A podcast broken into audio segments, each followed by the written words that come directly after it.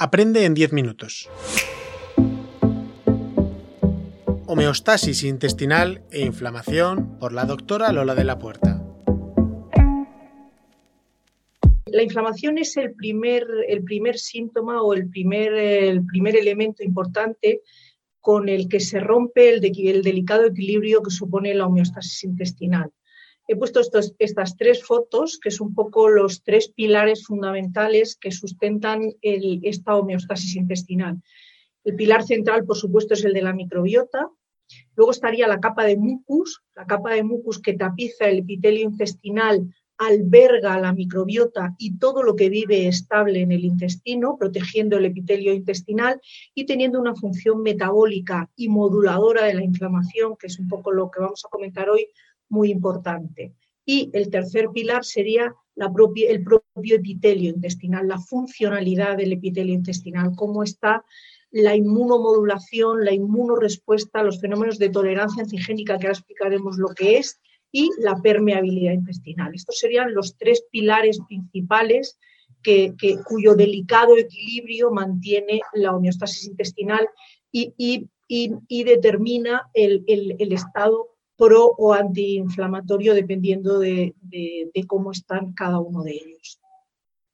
El rendimiento de estos pilares determina la correcta funcionalidad del, intestino. Aquí no quiero hablar de funcionalidad de la microbiota porque realmente es el rendimiento global de la funcionalidad del intestino de lo que obtenemos la función digestiva, de la digestión normal de los, nutrientes, la función metabólica, de rendimiento de producción de metabolitos, la función defensiva barra inmunitaria, todo, todo es la primera barrera y la, primera barrera de contención o de respuesta eh, frente a tóxicos, antígenos, patógenos eh, más importante, y la neuroendocrina como gran productor de, metabolitos, los eh, ácidos grasos de cadena corta, los, neurotransmisores, eh, muchas sustancias que determinan la estabilidad funcional eh, neuroendocrina. Vale, en el contexto de la inflamación vamos a, comentar la, los determinantes antiinflamatorios y proinflamatorios ya sí que aquí concretando dependientes específicamente de la, microbiota. La microbiota, tengamos claro que es un mundo mucho más grande que las bacterias, que aunque cuantitativamente son las que más tenemos, eh, la, microbiota intestinal también tenemos hongos, levaduras, virus y fagos. Los fagos son los virus que infectan a las bacterias, eh, los protozoos y las arqueas la, cantidad más importante claramente de microorganismos es de bacterias, después de arqueas, eh, hongos, levaduras, protozoos y virus y fagos, ¿vale? Pero lo que más tenemos claramente son las, son las, las bacterias.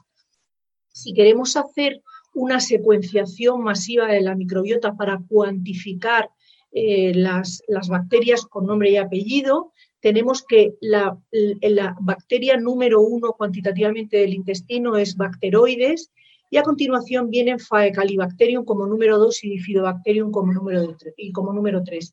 ¿Por qué pongo esta diapositiva aquí? Porque cuando hablemos del rendimiento metabólico de la microbiota en el contexto de la antiinflamación, de la modulación de la inflamación, estas dos bacterias, Faecalibacterium y Bifidobacterium, son grandísimos productores de ácidos grasos de cadena corta, principalmente de butirato, que es el mayor modulador de esta respuesta inflamatoria a nivel del intestino. Con respecto a la composición de la microbiota intestinal, decir que eh, varía a lo largo de la vida, pero no tanto.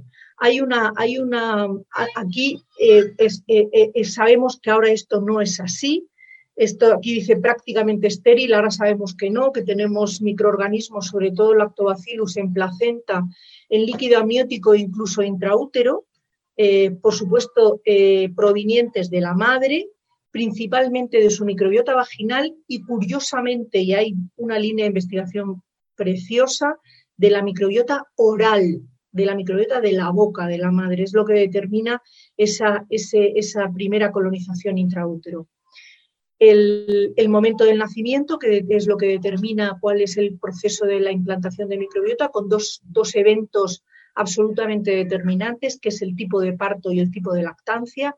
Eso es lo que va a determinar el patrón que tenemos desde los 3-5 años hasta, nunca se queda poner aquí, a partir de los 55, 60 años, en el que el patrón de microbiota fisiológicamente, aunque no haya patología, cambia. Pero tenemos una amplia, desde los 3, 5 años hasta los 55, 60, una amplia vida en la que la microbiota, si la tratamos bien, es estable y su rendimiento metabólico nos aporta la, nos aporta la salud.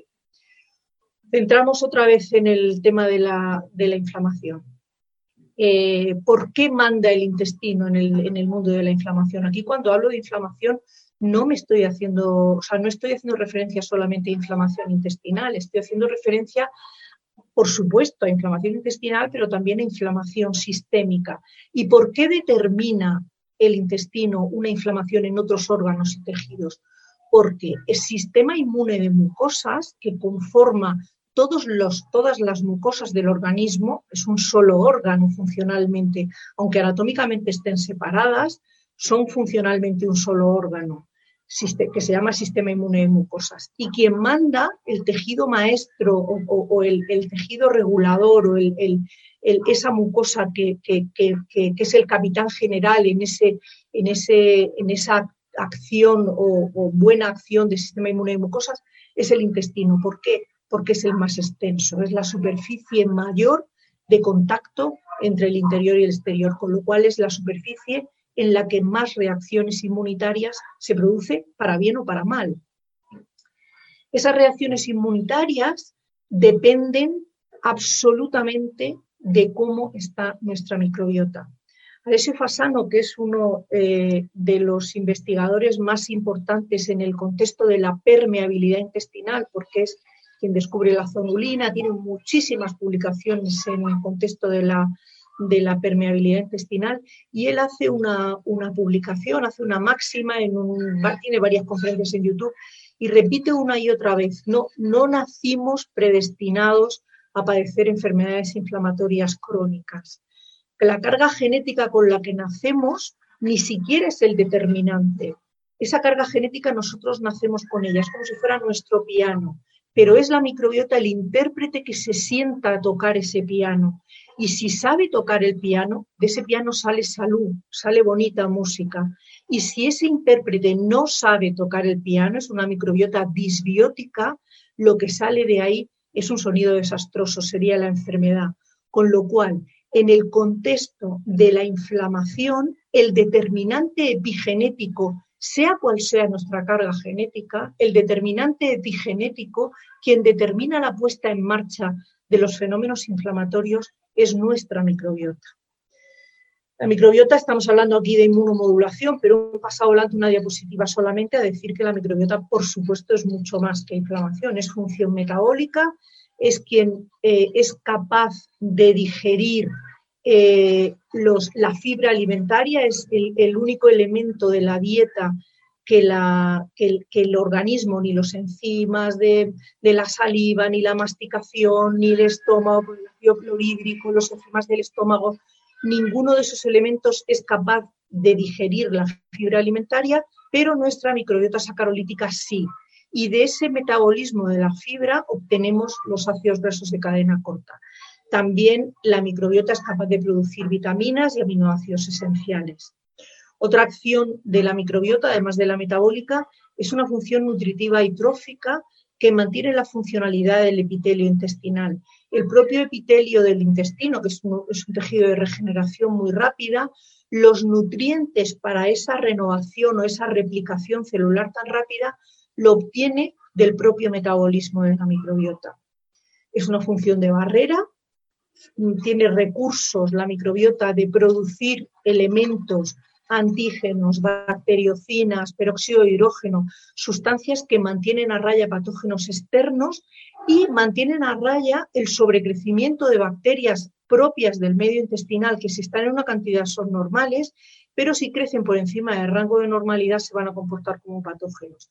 Pues la propia microbiota, si está en buenas condiciones, esa microbiota eubiótica es la que a expensas de los metabolitos que genera, es capaz de mantener a raya patógenos de un tipo o de otro. Si quieres más información sobre los cursos de la Escuela de Salud Integrativa, entra en www.esi.academy.